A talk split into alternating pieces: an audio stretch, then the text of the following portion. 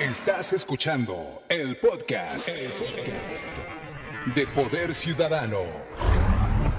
¿Quieres ponerte en contacto con Juan Carlos Flores Aquino? Búscalo en Facebook, página oficial Juan Carlos Flores, arroba floresaquino punto Juan Carlos. Ubícalo inmediatamente con la imagen del puño levantado. También en Twitter, arroba floresaquino.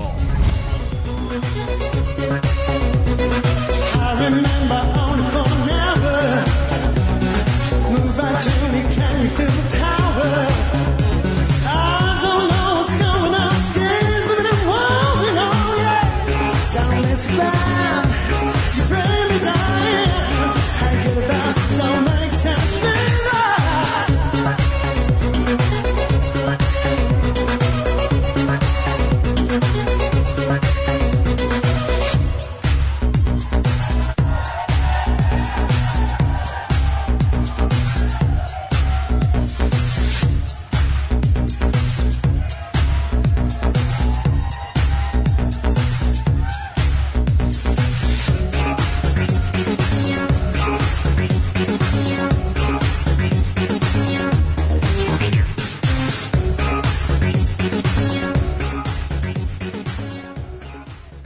Y, estos días también se dio una polémica sobre esto que se llamó la norma mexicana de organización de elecciones.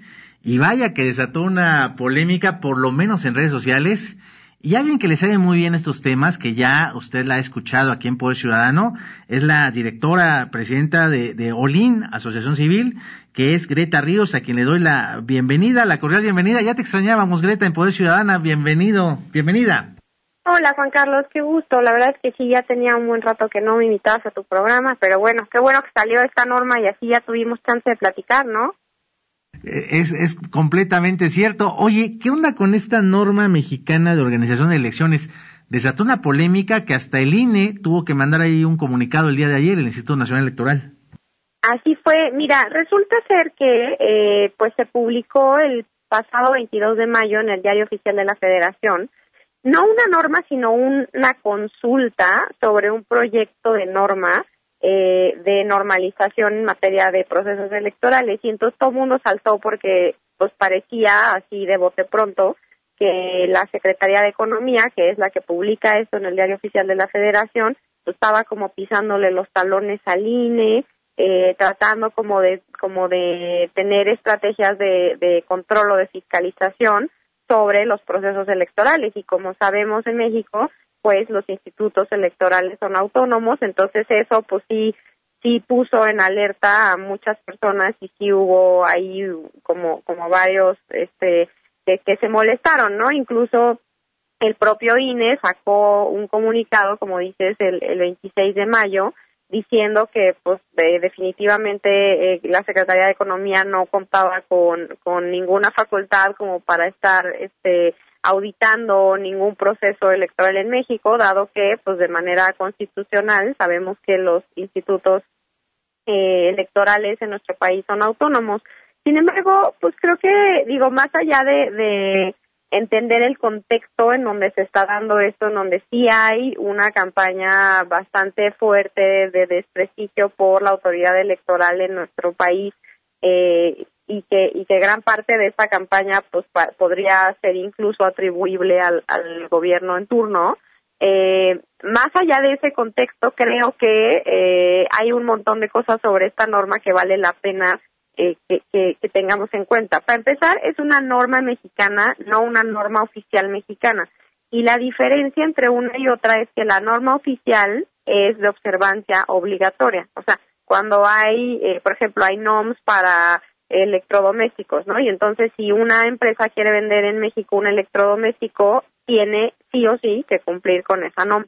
Ahora, las normas mexicanas no son de observancia obligatoria, que es justo lo que lo que dijo la Secretaría de Economía en su en su desplegado eh, respondiéndole al INE, no es una norma obligatoria, o sea, no no las autoridades electorales estarían de ser aprobada no estarían siendo este auditadas bajo esta norma a menos que ellas quieran. Y ahora, algo importante de esta norma es que el contenido de la norma es de calidad, o sea, es, es algo equiparable como a una norma ISO 9000 que se usa en la industria justamente para medir calidad de los procesos. Entonces, lo que mide, por ejemplo, es que tus procesos de documentación eh, internos sean siempre los mismos, que cuentes con indicadores que sí sean comparables, etcétera. No es una norma que vaya a medir, por ejemplo, eh, el, desempeño de los eh, funcionarios de casilla o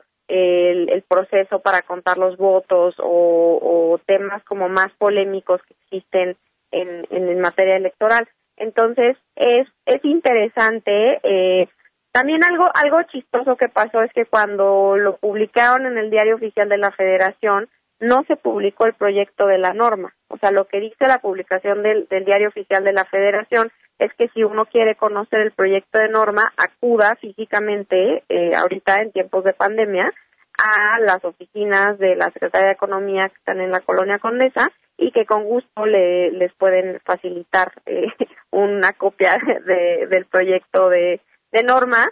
Eh, pero bueno, independientemente de eso, creo que eh, pues sí, sí es algo eh, pues como más administrativo e incluso no sé si tuviste chance de, verlo pero el consejero Yuri Beltrán eh, sacó un, un, artículo esta mañana en donde él dice que bueno eh, este tipo de certificaciones eh, lo que lo que hacen es justamente darle como mucho más eh, eh, credibilidad a los resultados electorales y que en general pues no, no está en desacuerdo con que exista la, la, la normalización de los procesos. Sin embargo, eh, pues sí, sí repito que el contexto en el que se da esta publicación y la forma en la que se publica, eh, incluso que la publique la Secretaría de Economía, pues fue como un poco eh, extraño al principio, ¿no? Fíjate que justamente me, está enviando un mensaje Yuri Beltrán, él es consejero electoral del, Instituto Electoral de la Ciudad de México. Eh, certificar elecciones, el quehacer institucional es revisado periódicamente por auditores externos. Las certificaciones profesionales y rigurosas permiten confianza, algo que está publicado hoy eh, en un periódico. Y bueno, eh, fíjate Greta que pues bien lo dices, ¿no? siempre se aprende algo. Y, y como lo acabas de señalar, no es lo mismo una norma mexicana que una norma oficial mexicana, la famosa NOM, que efectivamente, como lo acabas de señalar, pues son siempre ese sinónimo de calidad. Está la ISO 9000, eh, que es la que más conocemos, y también la ISO 18000 en responsabilidad social, o la norma 35, que ahora todas las empresas tenemos que seguir rigurosamente con todo lo que tiene que ver con el trato hacia los trabajadores.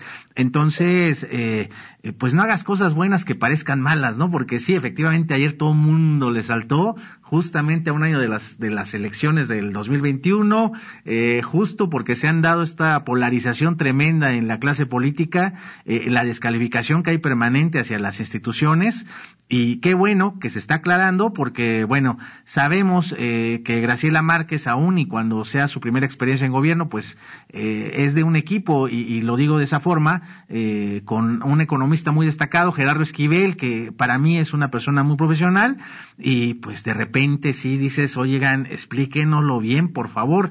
Qué bueno que ya estamos dándonos a la tarea de, estudiarla bien, ¿no, Greta?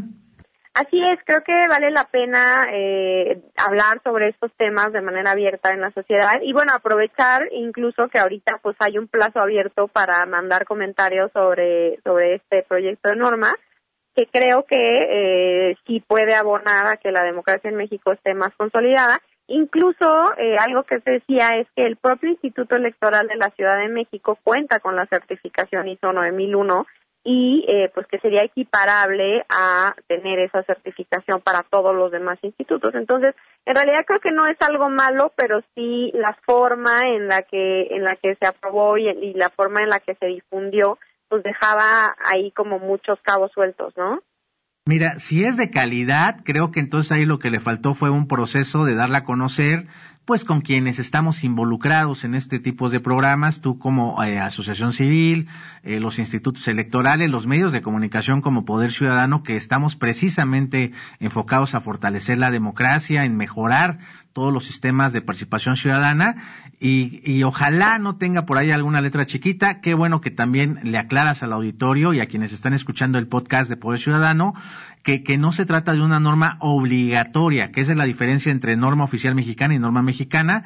Es optativa, pero es en aras de mejorar la calidad. Yo estoy seguro que si se trata de una buena iniciativa, qué bueno que las haya, qué bueno que exista esta eh, preocupación por mejorar la calidad por parte de la Secretaría de Economía, pero que sí la den a conocer de una forma en la que, como decía anteriormente, no hagas cosas buenas que parezcan malas. Totalmente de acuerdo, Juan Carlos. Esperamos que eh, pues esto sea un punto de inicio para un diálogo eh, muy interesante con la ciudadanía también sobre nuestros institutos electorales y cómo los podemos hacer más fuertes, porque definitivamente tienen eh, mucho espacio para mejora. Pues muchísimas gracias. Qué bueno que nos dio eh, oportunidad esta norma mexicana de poder saludarte, Greta Ríos. Por favor, eh, te esperamos más seguido aquí por tu casa, ABC Radio, Poder Ciudadano. Y gracias nuevamente por esta explicación que cae muy bien porque efectivamente pues es el debate de estas horas, esta norma mexicana. Muchísimas gracias a ti, Juan Carlos, y un saludo al auditorio. Esto fue el podcast. El podcast de Poder Ciudadano. Poder Ciudadano. El poder en tus manos. Poder Ciudadano.